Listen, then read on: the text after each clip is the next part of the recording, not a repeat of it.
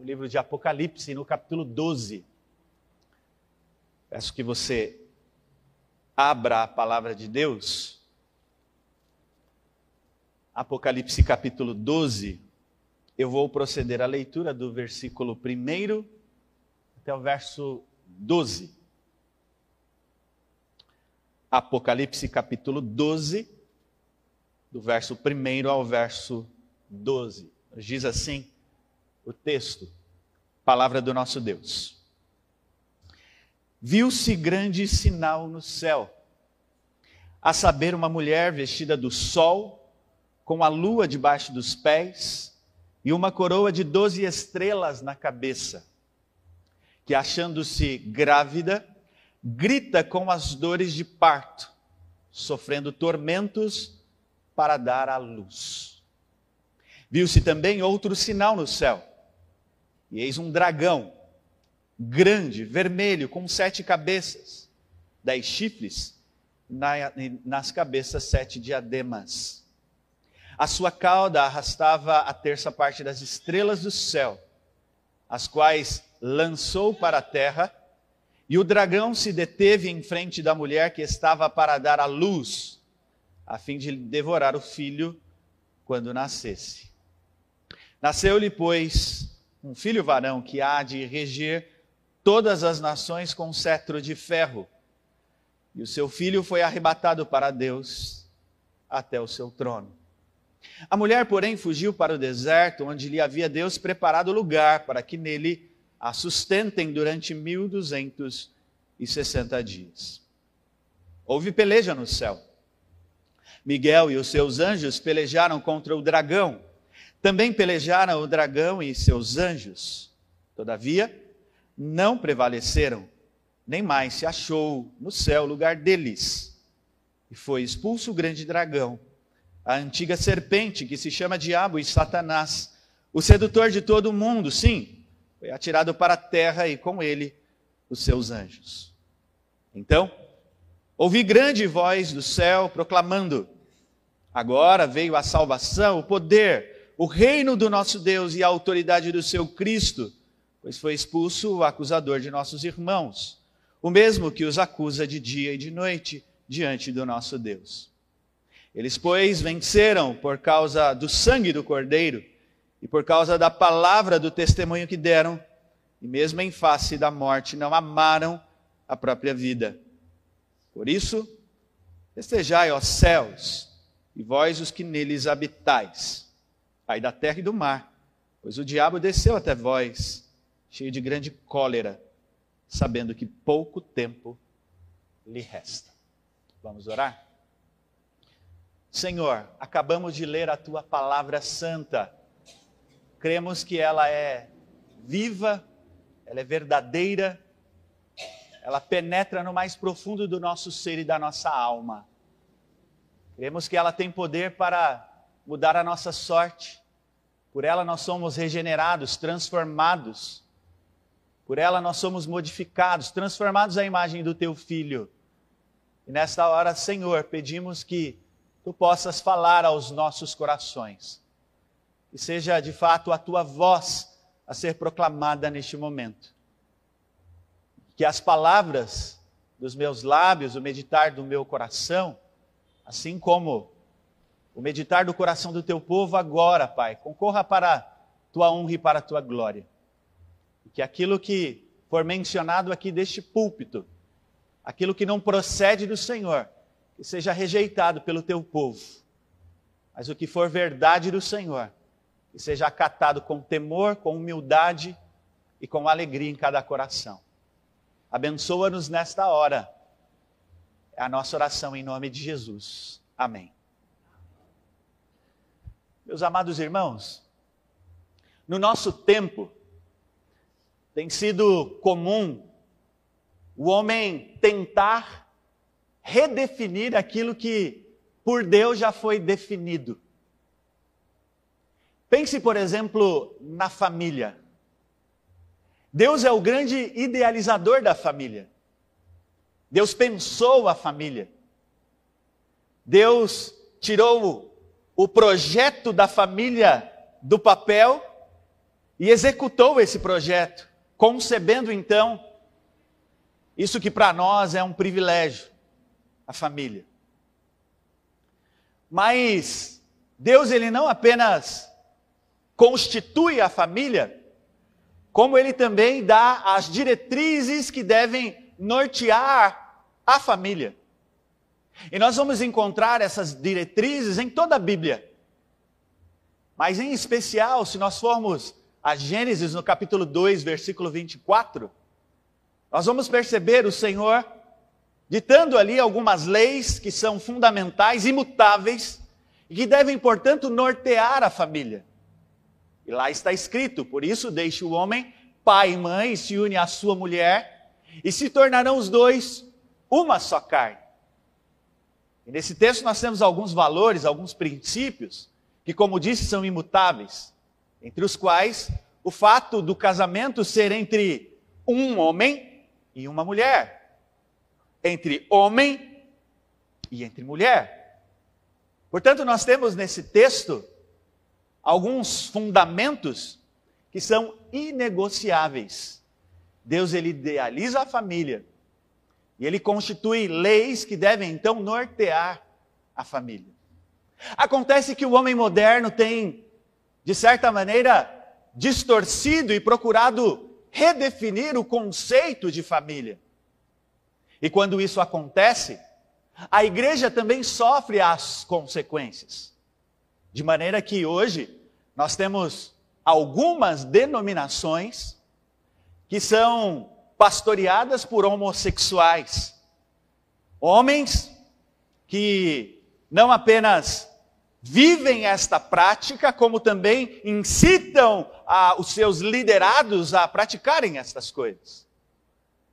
Portanto, quando nós redefinimos aquilo que por Deus já foi definido como a família, a igreja também sofre. Mas, meus irmãos, nem a família, nem a igreja deve ser redefinida por nós. Nós devemos tão somente acatar o que Deus diz acerca da família e aquilo que ele diz acerca da igreja. E eu queria levá-los a pensar nesta noite, não na família, mas naquela que é constituída a partir das famílias. Quero levá-los a pensar sobre a igreja. E quero levá-los a olhar a igreja não sobre o seu prisma, sobre a sua perspectiva, mas quero, com base nesse texto, levá-los a olhar para a igreja na perspectiva de Deus. Como é a igreja na perspectiva de Deus? Como Deus define a igreja? Como Deus olha para a igreja? Como é a igreja sendo percebida pelos óculos do Deus que a instituiu. Olhando para esse texto, eu quero destacar algumas verdades, então, acerca desta igreja, na perspectiva de Deus. Se você olhar para o texto, você vai perceber que ele começa se referindo a uma mulher. E ao longo da história, alguns teólogos, alguns estudiosos têm procurado entender quem é esta mulher. E alguns conceitos são tirados a partir desse texto. Algumas vertentes, algumas posições teológicas. Aqueles que olham para esse texto uma perspectiva mais católica entendem que esta mulher é Maria, que dá a luz a Jesus. Outros vão dizer que esta mulher é a nação de Israel, é o povo de Israel de onde procede o Messias. Mas, meus irmãos, eu olho para esta passagem à luz da Bíblia e à luz do próprio livro de Apocalipse, eu entendo que esta mulher, ela está aqui representando a igreja.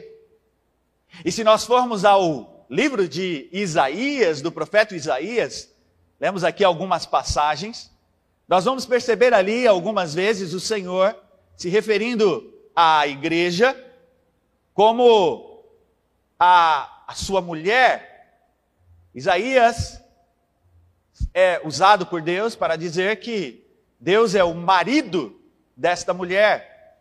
Se você for aos escritos do apóstolo Paulo, lá na carta aos Efésios, você vai perceber que Cristo é descrito como noivo E a igreja é sua noiva. E mais especificamente, quando nós vamos ler o próprio livro de Apocalipse, nós vamos ver que há uma outra mulher sendo descrita no capítulo 17 e também no capítulo 18. E essa mulher é a grande Babilônia. E diz esses dois capítulos que esta mulher é a, a mãe de todas as prostituições, é uma grande meretriz. E o livro de Apocalipse ele é construído com esses contrastes. Portanto, de um lado você tem esta mulher que representa a igreja, e por outro lado você tem a outra mulher, a grande Babilônia, que representa o mundo. E essas duas mulheres, elas, elas não partilham da mesma essência. Uma serve a Deus, é a noiva do Senhor. A outra é a mãe de todas as prostituições, é um dos instrumentos do grande dragão, conforme descrito aqui no texto. Portanto, partindo do princípio que esta mulher, ela tipifica, ela ilustra a igreja, vamos olhar então para este texto e ver como esta mulher ela é descrita nesse texto, como a igreja é apresentada nesse texto. E em primeiro lugar, quando nós olhamos para esse texto, nós percebemos que essa mulher ela é descrita adornada. Ela está vestida, ela está muito bem trajada. Aliás, o tema das vestes vai saltando aos nossos olhos quando nós lemos o livro de Apocalipse. Mas o Senhor Jesus, ele também nos conta uma parábola lá no Evangelho de Mateus, no capítulo 22, quando fala de uma grande festa, de um casamento, e há alguém ali que se aproxima daquela festa, daquele casamento, e essa pessoa não está trajada adequadamente. Mas quando nós olhamos para esse texto, nós percebemos essa mulher muito bem trajada, muito bem adormen... Ah, muito bem vestida, adornada. Veja que o versículo primeiro nos fala aqui, descreve para nós o adorno desta desta mulher. Diz o texto: viu-se grande sinal no céu, a saber, uma mulher. E a primeira parte desta roupa é o sol. Diz o texto que ela está vestida do sol. O sol brilha, irmãos. O sol resplandece. E o brilho do sol, ele não deixa de resplandecer. O sol, ele brilha e sempre brilhará. E se para nós aqui é noite, em outra parte do mundo, ele está lá, brilhando, sendo visto por tudo e por todos. E essa mulher é descrita então como tendo o sol. E este brilho representa a própria glória de Deus. Glória esta que não pode ser contaminada, que não pode ser manchada. O apóstolo Paulo, quando escreve aos Efésios, e ele vem falando sobre a relação entre marido e mulher. E num determinado momento ele diz: Mas eu estou falando sobre Cristo e a igreja. E esse Cristo, ele se entrega à igreja ou pela igreja, a fim de entregar esta igreja a Deus, pura, santa, sem mácula, gloriosa. Então, quando Deus vai quando Cristo vai descrevendo aqui esta mulher, quando nós começamos a olhar esta mulher na perspectiva de Deus, nós percebemos que ela é gloriosa, ela é santa.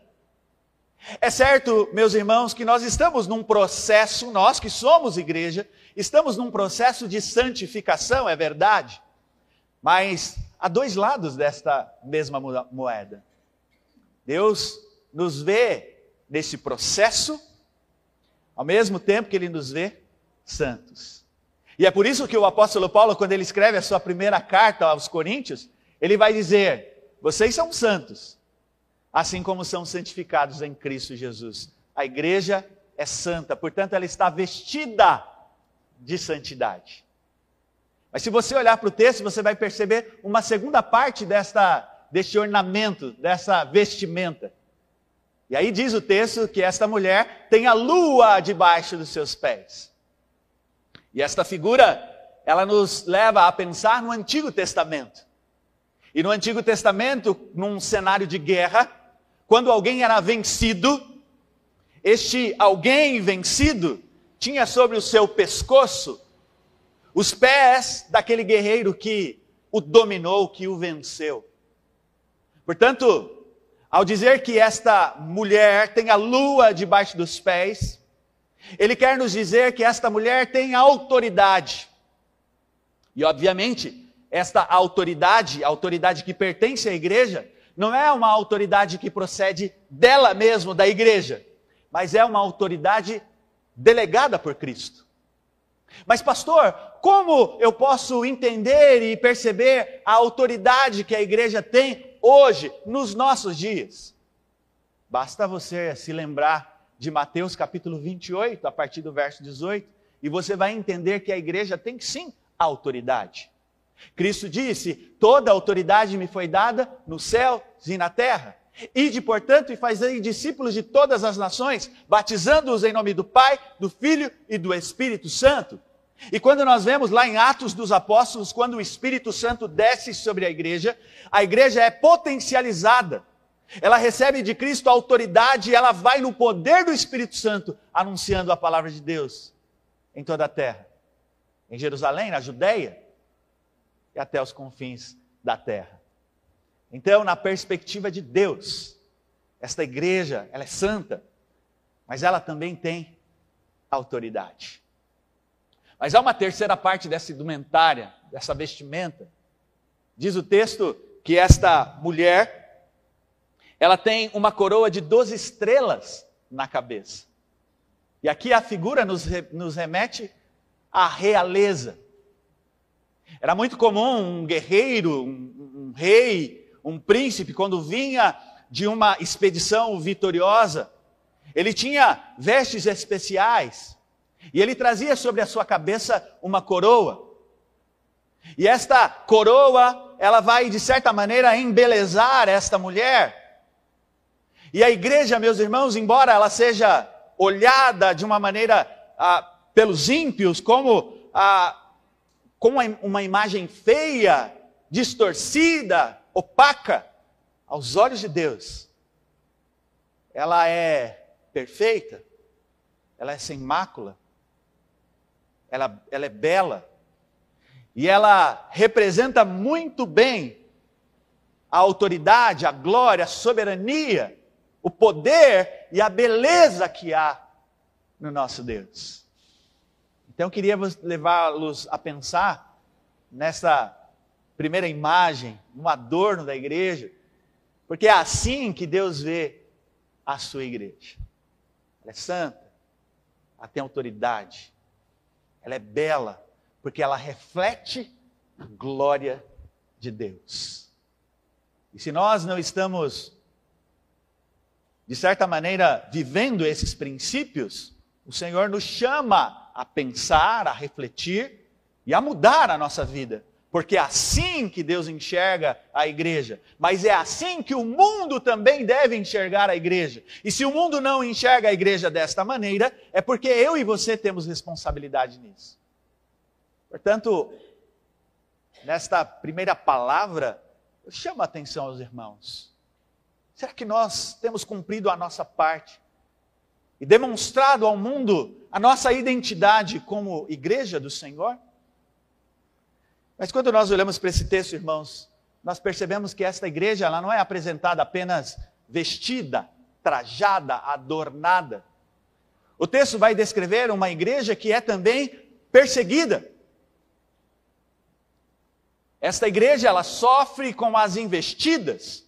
Se nós olharmos para o período em que João escreveu esta epístola ou esta esse livro, nós vamos perceber que aquele foi um período cruel, aliás, quando João escreve esta, esta epístola, ou desculpa, esta, este livro, ele está na ilha de Patmos, está preso.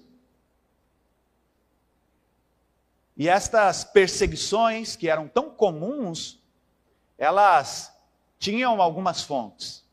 Na época de João, por exemplo, as perseguições, elas vinham do Império Romano, e foram muitos os imperadores que se levantaram contra a igreja. E aqui mesmo, no livro de Apocalipse, nós vamos encontrar alguns homens que morreram pelo evangelho, que morreram pela palavra de Deus. Antipas, por exemplo, é um destes homens que foi morto. E diz a Bíblia que ele foi morto no lugar onde Satanás habitava. Mas essas perseguições, elas não vinham apenas do Império Romano. Os próprios judeus se levantavam contra o povo de Deus para persegui-lo.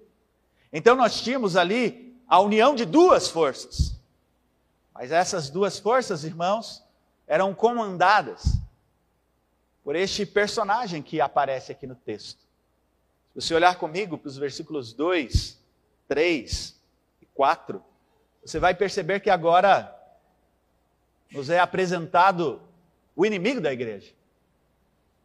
Então, se essa igreja ela é adornada, do outro lado, ela é também perseguida. Diz o texto que esta mulher ela está adornada e ela se acha grávida, ela grita com dores de parto, sofrendo tormentos para dar à luz. E diz o texto, verso 3: Viu-se também outro sinal no céu. E eis um dragão grande, vermelho, com sete cabeças, dez chifres, e nas cabeças sete diademas. A sua cauda arrastava a terça parte das estrelas do céu, as quais lançou para a terra. E o dragão se deteve em frente da mulher que estava para dar à luz, a fim de lhe devorar o filho quando nascesse. Então perceba que nós temos aqui, no contexto e no próprio texto, a união de algumas forças. Perseguições por parte dos gentios, dos romanos, por parte dos judeus.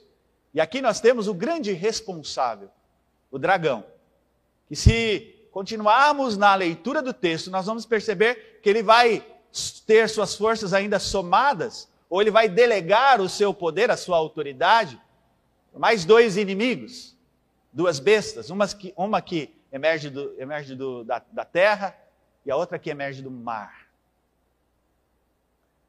Mas o texto se detém aqui na figura do dragão.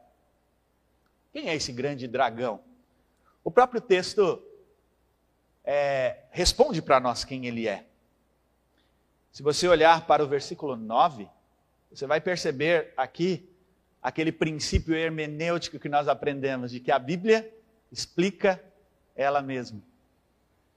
E foi expulso o grande dragão. Quem é o grande dragão? A antiga serpente que se chama Diabo e Satanás, o sedutor de todo mundo, que sim foi atirado para a terra e com ele os seus anjos. Então, este é o grande perseguidor da igreja. E diz o texto que ele é grande, demonstrando aqui que, de certa maneira, ele tem um determinado poder. É certo que o seu poder é delegado pelo próprio Deus, mas nós não podemos subestimá-lo. A Bíblia diz que ele anda ao derredor procurando alguém para devorar. E diz a Bíblia que ele é vermelho, ele tem a cor da guerra, ele tem a cor da morte. A Bíblia dimensiona um pouco o seu poder, dizendo que ele arrasta a terça parte das, das estrelas. Diz a Bíblia que ele procura, de certa maneira, se aproximar, e alguns vão dizer que ele vai parodiar sempre Deus, ele vai querer imitar a Deus.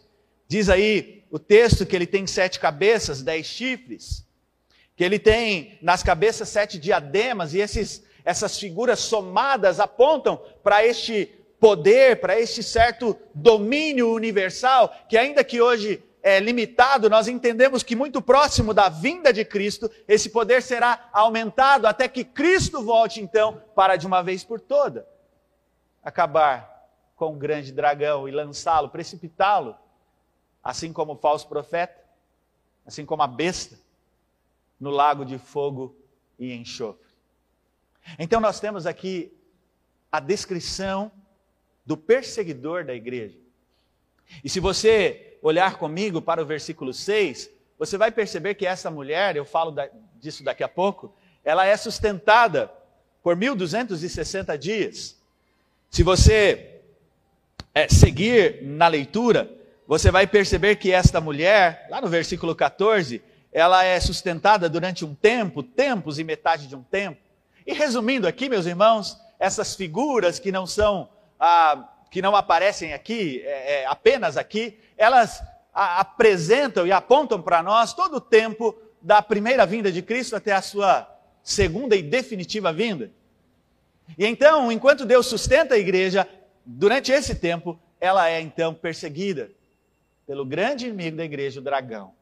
Uma perseguição que não começa hoje, mas se nós olharmos para a Bíblia e irmos para o Antigo Testamento, nós vamos perceber que desde lá, a serpente perseguiu o povo de Deus. Aliás, nós temos a profecia de Gênesis 3,15: porém, inimizade entre ti e a mulher, entre a tua descendência e o teu descendente. Este vai te ferir a cabeça, mas tu vai ferir o seu calcanhar.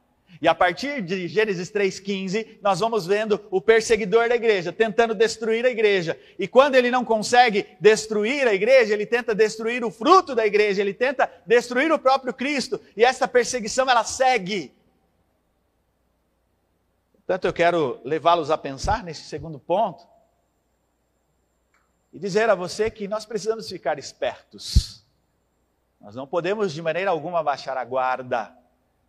Nós precisamos ficar em atitude de vigilância o tempo todo, porque, como eu disse, o apóstolo Pedro vai dizer que o diabo, nosso adversário, anda em derredor procurando alguém para destruir, alguém para devorar, alguém para tirar da fé.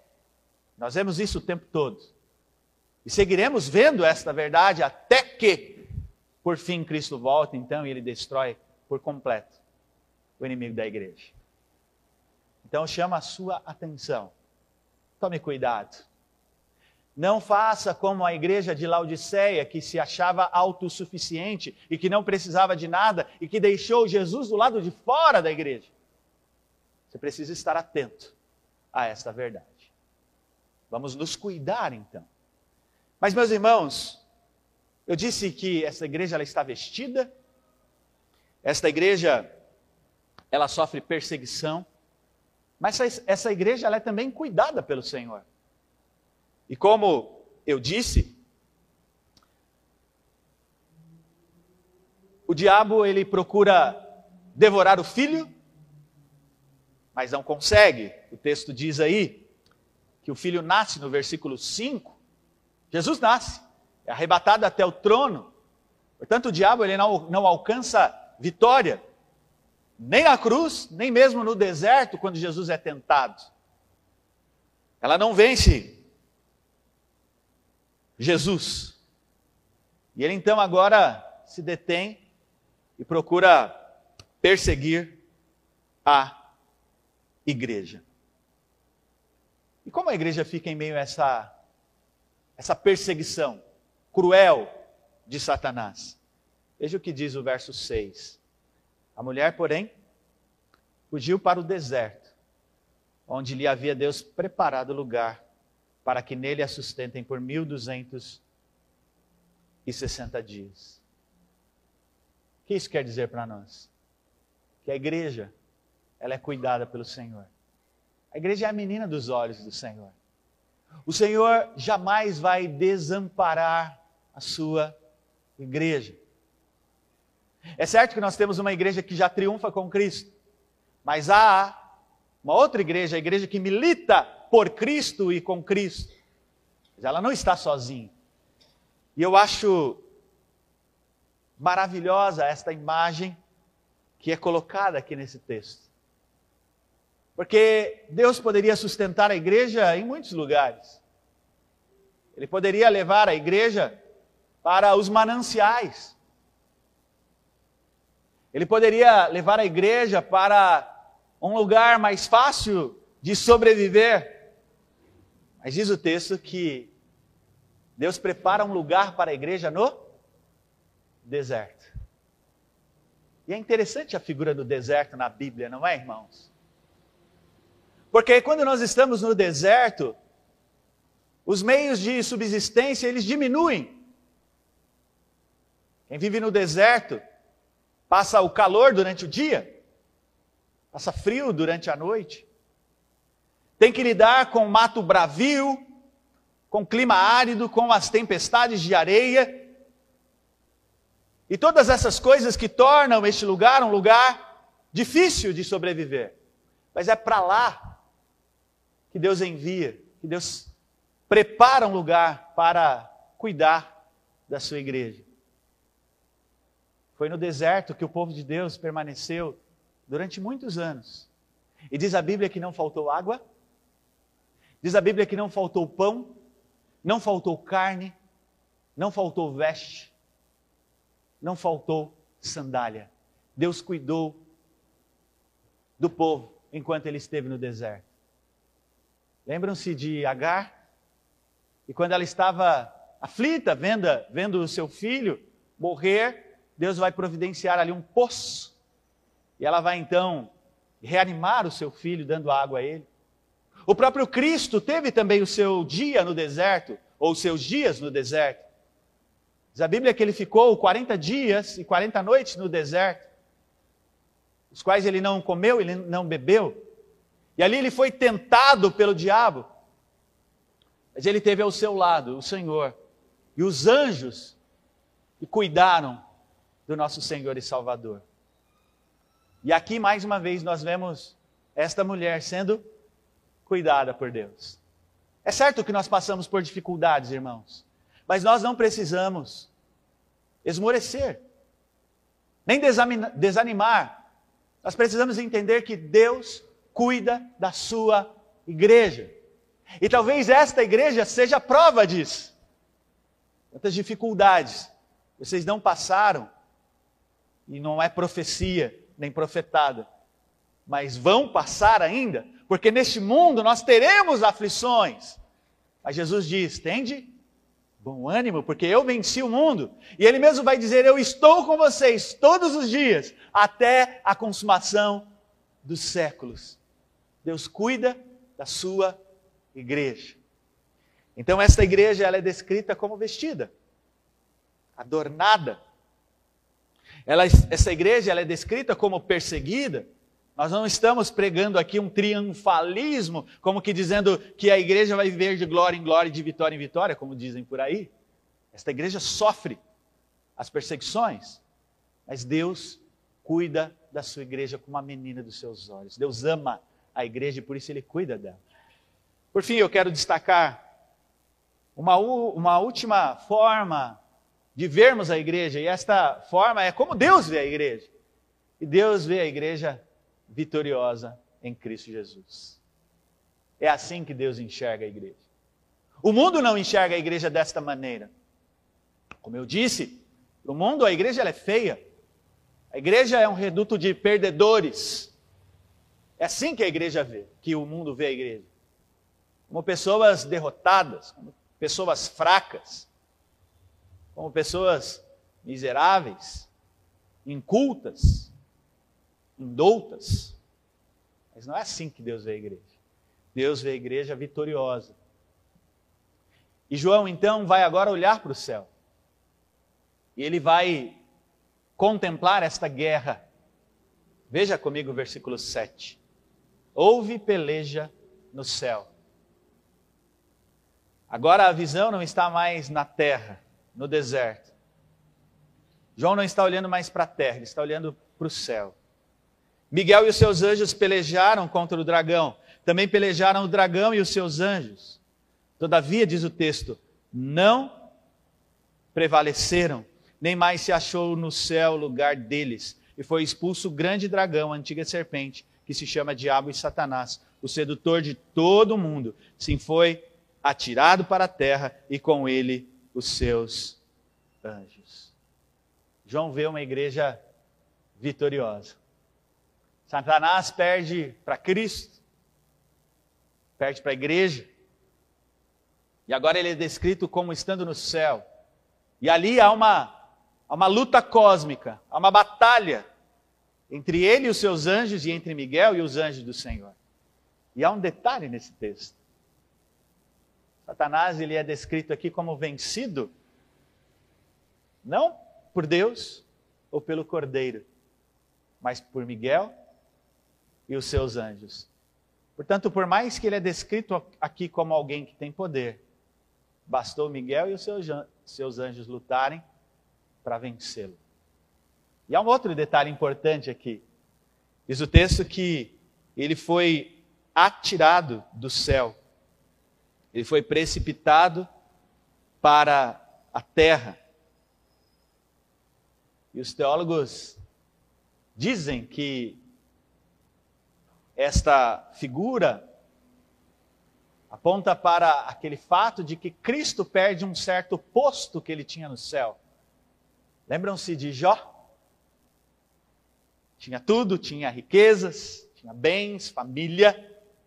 E o diabo então chega diante de Deus e tem um diálogo com o Senhor. E pede permissão para que ele pudesse então tirar os bens de Jó isso acontece. Mas o diabo ele vai para, de certa maneira, acusar Jó, dizendo que ele servia a Deus, porque Deus o cercava de bens, de posses, de bênçãos.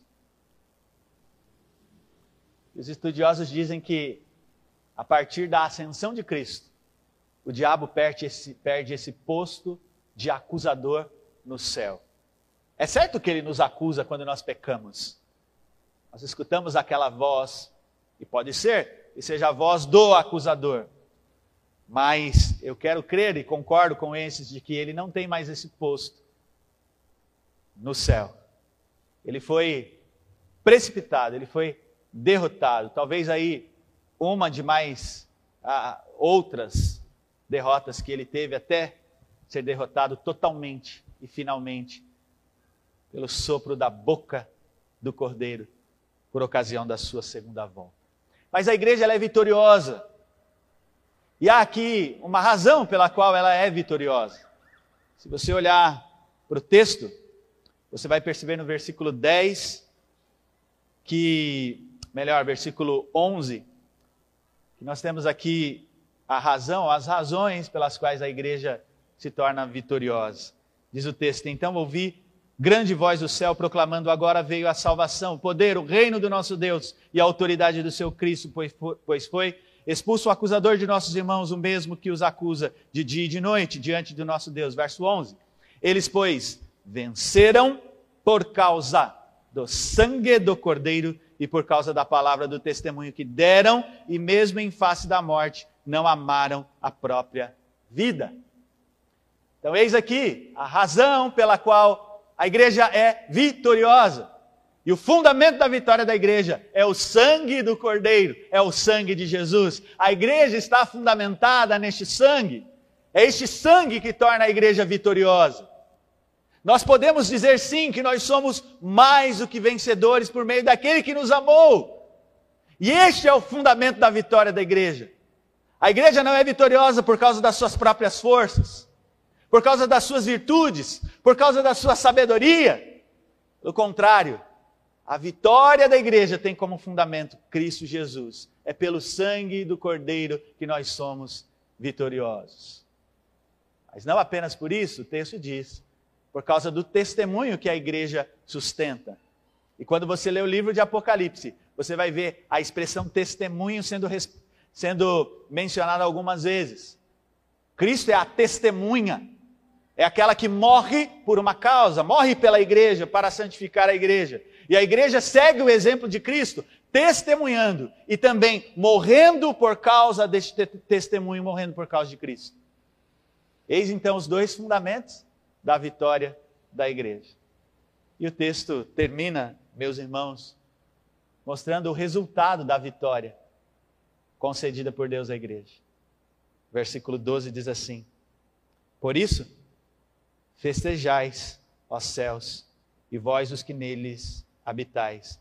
Aí da terra e do mar, pois o diabo desceu até vós, cheio de grande cólera, sabendo que pouco tempo lhe resta. E se nós formos ler estes ciclos repetitivos de Apocalipse, nós vamos perceber que a igreja, ela sempre será vitoriosa no final.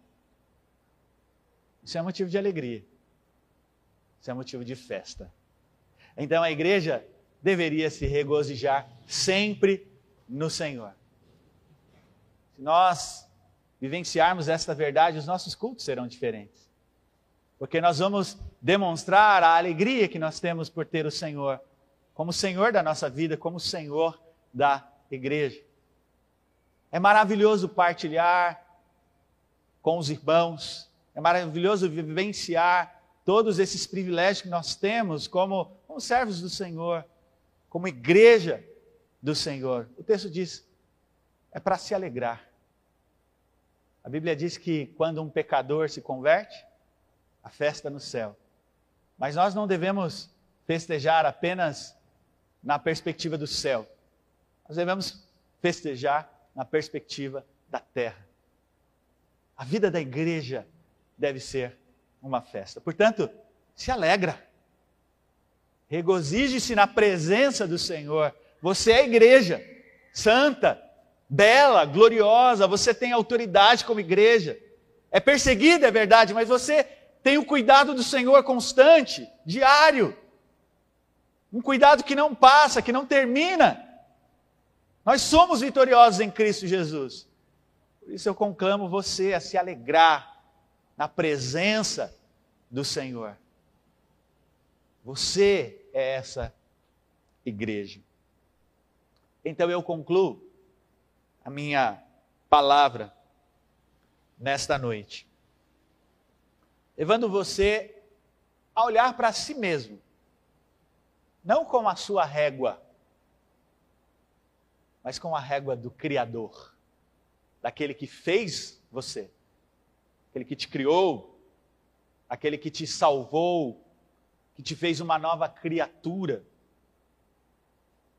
Comece a olhar você como, como esta igreja. O mundo vai perseguir a igreja e o mundo vai dizer impropérios contra a igreja. Mas não nos entristeçamos. Sigamos, irmãos.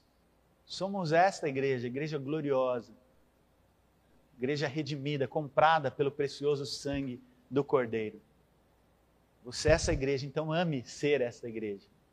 Viva isso com intensidade, com verdade, desfrute disso, esteja, se alegre, não deixe que a que a tristeza tome conta do seu coração. Um dia, nós estaremos, assim como os nossos irmãos, desfrutando da igreja triunfante. Mas enquanto esse dia não chega, que sejamos essa igreja militante, mas que militemos com toda a sabedoria, olhando para Deus, olhando para a igreja e vendo nela reflexo da glória do Senhor.